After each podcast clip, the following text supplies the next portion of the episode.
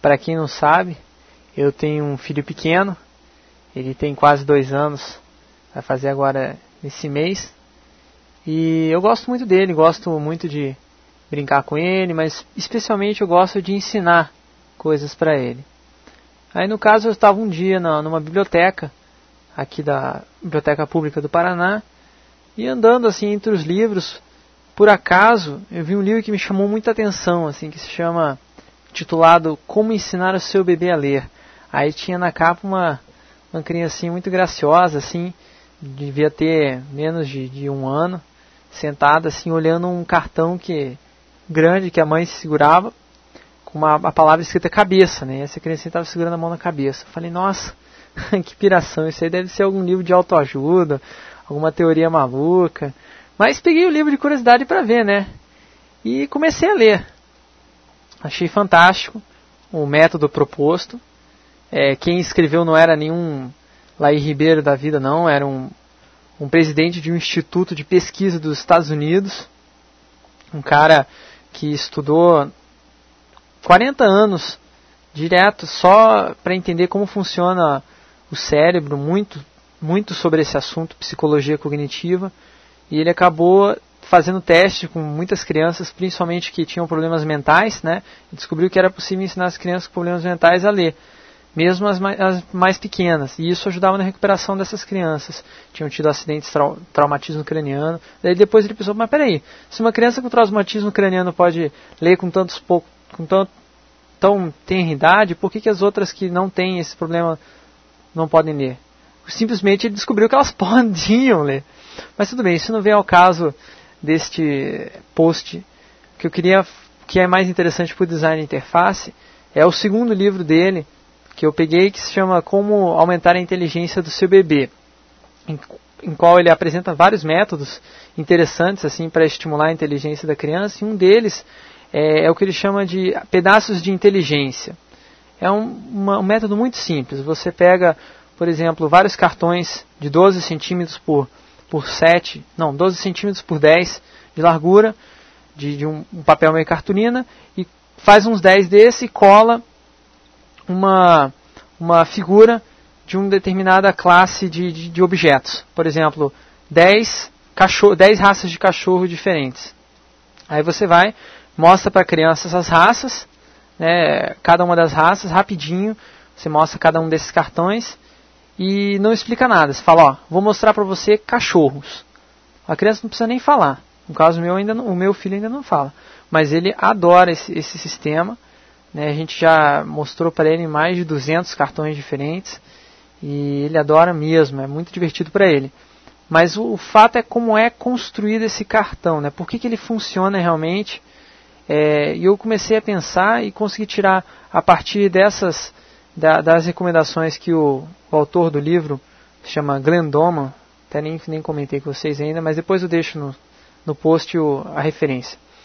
Mas ele, ele, ele explica, dá várias, várias dicas de como tornar esses cartões mais é, memorizáveis, que o objetivo é que a criança memorize cada um deles e ela perceba as relações que há entre eles o lema dele é apresente os fatos à criança que ela vai é, deduzir as regras. Ou seja, mostre 10 fotos de cachorro que ela vai conseguir identificar um cachorro de uma outra raça, que não aquela mostrada. Por quê? Porque ele vai desenvolver um modelo mental, a criança vai desenvolver um modelo mental do que é um cachorro. Bem, um cachorro tem um rabo, tem pelos, é, é, tem uma forma mais ou menos desse tipo.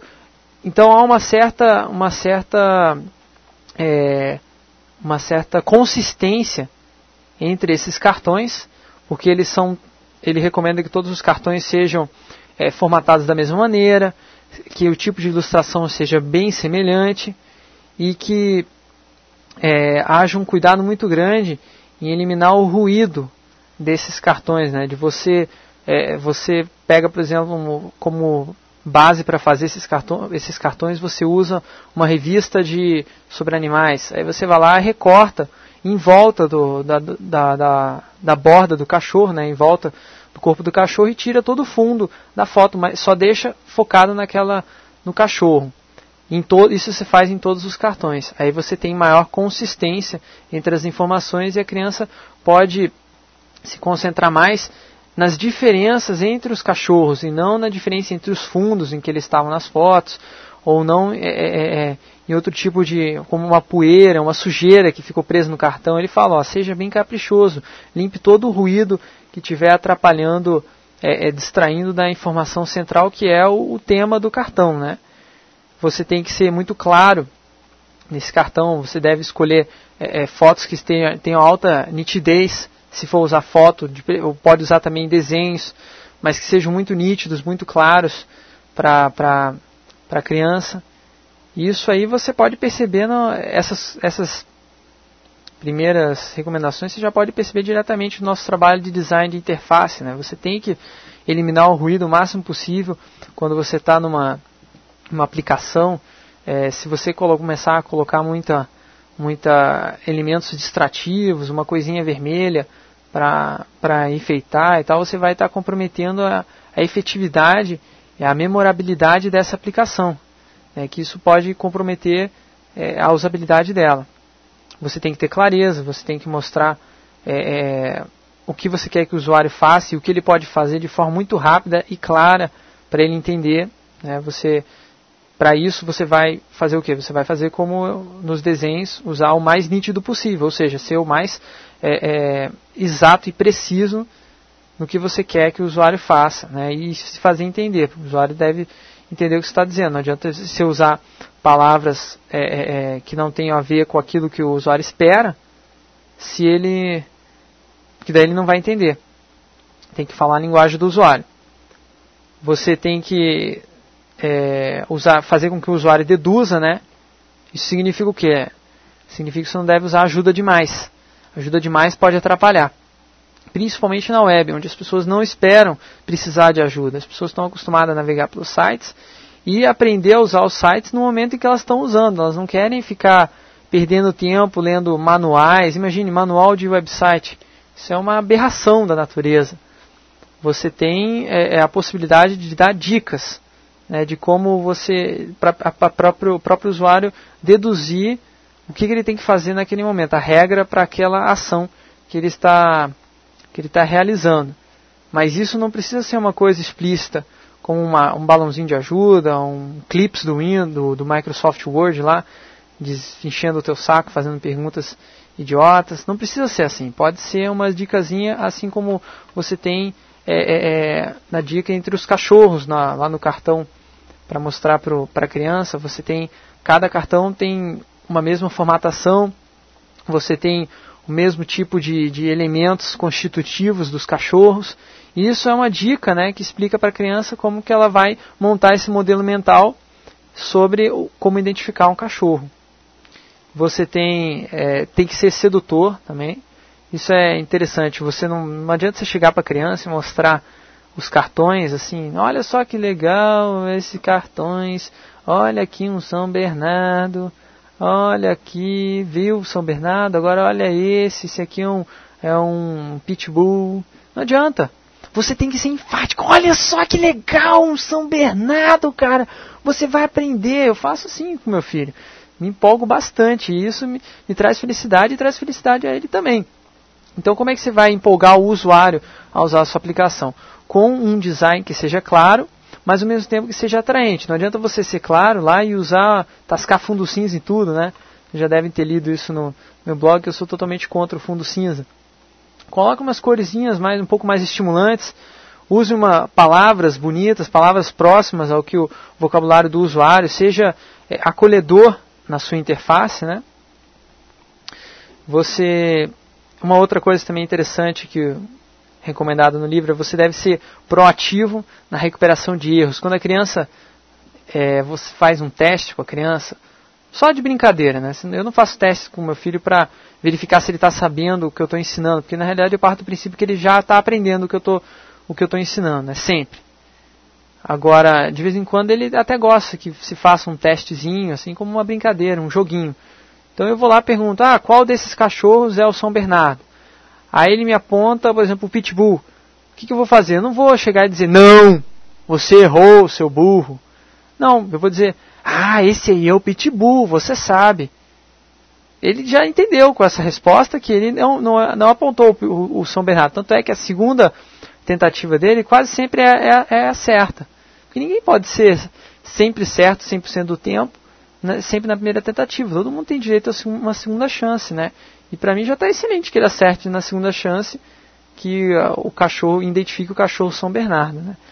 Então, para o design interface, a lição que se dá é quando você vai exibir uma mensagem de erro, por exemplo, o usuário digita, eu entro no submarino lá e digito uma busca para um livro importado que não.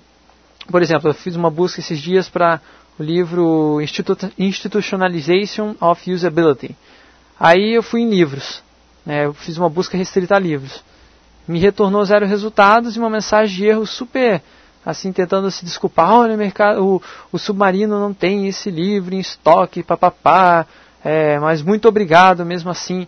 Pô, mas por que, que esses caras não me ajudaram mais, né? Eles podiam ter me ajudado porque na realidade o submarino vende esse livro. Só que eu tinha que selecionar, fazer a busca restrita à seção de importados. Pô, por que, que o submarino fez isso para mim automaticamente? Viu que não tinha na de livros, por que não fez uma busca automática em em importados também e me retornou esses resultados já ali embaixo. Olha, a sua busca em, em livros não, não, não, retornou nenhum resultado, mas olha, em importados tem, está interessado?